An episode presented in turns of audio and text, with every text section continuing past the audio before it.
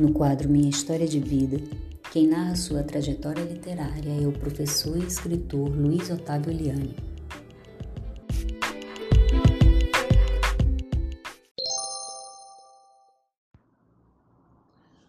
Olá, ouvintes e internautas do programa América no Coração da Baixada, na Rádio Tropical AM 830. Sou Luiz Otávio Liane e estou aqui a convite da radialista Mary Monteiro e de Cláudia Luna, da ONG O Nosso Papel, do Ponto de Cultura, fazendo a diferença em Paquetá. Inicialmente, eu quero agradecer o convite de Mary Monteiro e de Cláudia Luna para poder estar aqui falando um pouquinho para vocês sobre o meu trabalho. Muitíssimo obrigado. Realmente é um prazer participar do evento de vocês e mostrar aos nossos ouvintes internautas a resistência que todos nós que lidamos com cultura temos de fazer. Como já apresentado, eu sou Luiz Otávio Liane, sou carioca, nascido no Rio de Janeiro, sou professor de língua portuguesa sou, e sou escritor. Né? Minha formação se deu na Universidade Federal do Rio de Janeiro, na UFRJ. Depois eu estudei Direito na Universidade Estácio de Sá, embora não tenha me dedicado a essa segunda carreira. Ou seja, o magistério é a minha porta de entrada para o mundo, para o conhecimento. E como escritor, a minha, inicia, a minha inicia, iniciação literária ocorreu justamente na infância. Foi justamente dentro da casa familiar que eu dei os primeiros passos na literatura.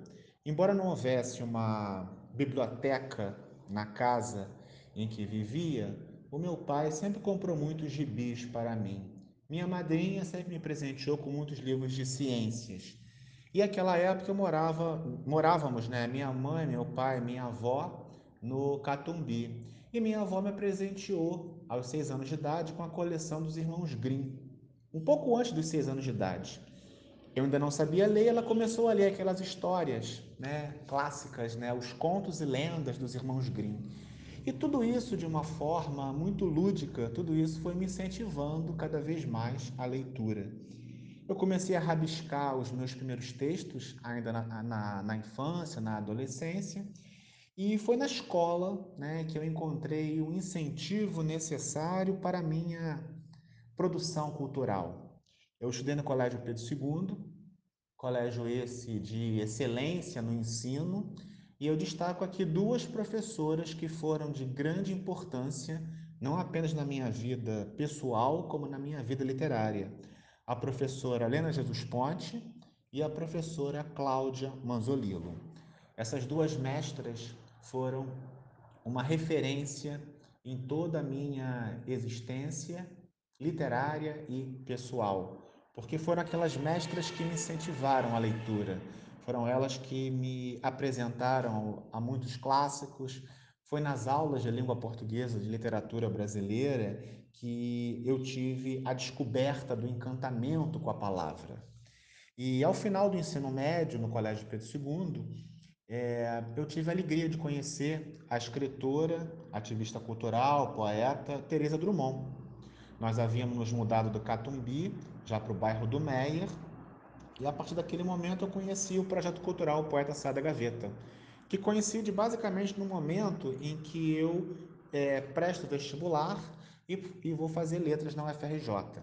Então, a faculdade de letras foi uma descoberta incrível e importantíssima na minha, na minha vida. E coincidiu justamente com o fato de que eu passei, nesse momento, a conhecer escritores, escritores de carne e osso.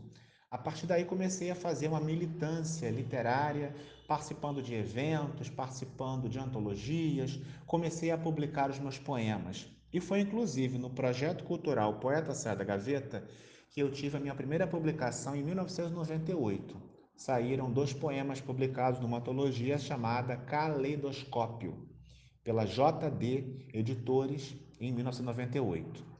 A partir de então eu comecei a circular pelo meio literário, comecei a participar de eventos, comecei a conhecer escritores e estudando muito, lendo muito, eu comecei a buscar uma expressão literária que fosse particular. Nesse momento, eu já estava fazendo oficina de poesia com Teresa Drummond, fiz oficina com Teresa durante cinco anos e em 2007 eu publiquei o meu primeiro livro, que foi o Fora de Órbita, o meu primeiro livro de poemas. Né? E de lá, de lá para cá eu não parei de publicar. Hoje, 2021, eu tenho publicado 15 livros. Né? Na verdade, são 10 livros de poemas. Nós temos também três peças de teatro e dois livros de contos. É óbvio que não me dediquei apenas à publicação de livros, né? A minha obra está disseminada em jornais, revistas, periódicos, zines, em diversas mídias é, impressas e virtuais. Então, aquelas pessoas que tiverem interesse em conhecer um pouco mais do meu trabalho, basta procurar aí no, no Google Luiz com Z, Otávio com acento agudo no A, Oliane, O-L-I-A-N-I. Eu participei de mais de 600 jornais, revistas, periódicos, zines pelo Brasil todo. E em termos de antologias ou de livros coletivos, até, até o presente momento são mais de 200 livros coletivos. Né? Em 2017, eu tive a alegria de, a convite da escritora e ativista cultural Marisa Sorriso, eu fui um dos poetas que representou o Brasil no quarto EPLP, o EPLP é o Encontro de Poetas da Língua Portuguesa, evento esse que conta com a curadoria da Marisa Sorriso. E o evento ocorreu lá em Lisboa, né, em Portugal.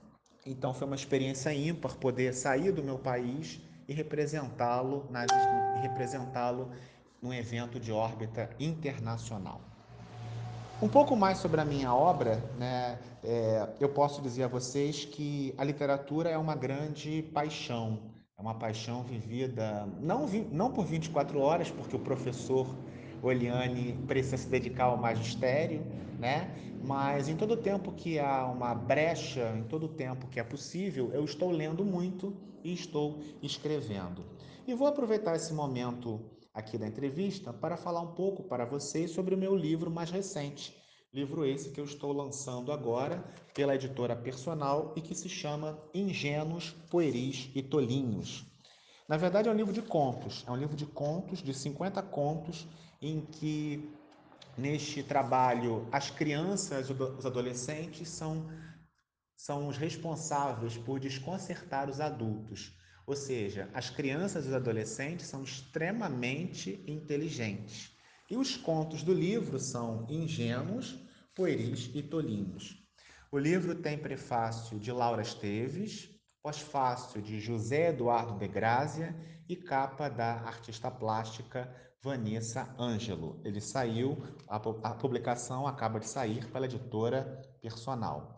E eu vou ler para vocês alguns dos contos deste livro né? Alguns deles. Nas alturas. Por que a girafa tem pescoço grande? É para ver o céu. Não fala besteira? Quer besteira mais poética que essa? Fiat Lux. Quando a mãe descobriu que o filho tinha medo do escuro, acendeu uma vela no quarto dele. Mas havia risco de incêndio. Ela rapidamente correu até a sala, pegou um livro e retornou apagando a vela. Começou a ler uma história que aguçou tanto a imaginação do garoto a ponto de repetir o ritual diariamente. Afinal, os livros iluminam.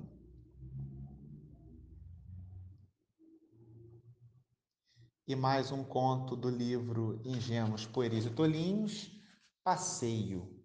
Irritada, a professora perguntou: Onde está o acento da palavra pássaro? O aluno riu e disse: Saiu voando, professora.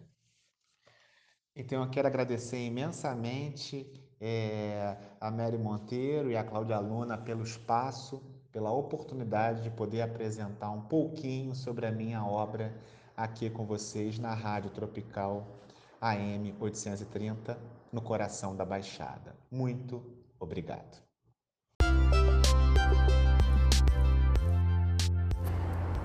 Agradecemos a sua atenção e convidamos você para conhecer um pouco mais sobre o trabalho realizado pela ONG O Nosso Papel, com o ponto de cultura fazendo a diferença em Paquetá. Visite a nossa página no Facebook. Conheça também o blog flamatec.nossopapel.org.br e descubra mais sobre o Festival de Letras, Artes, Meio Ambiente e Tecnologia. Tchau, tchau e até o próximo podcast.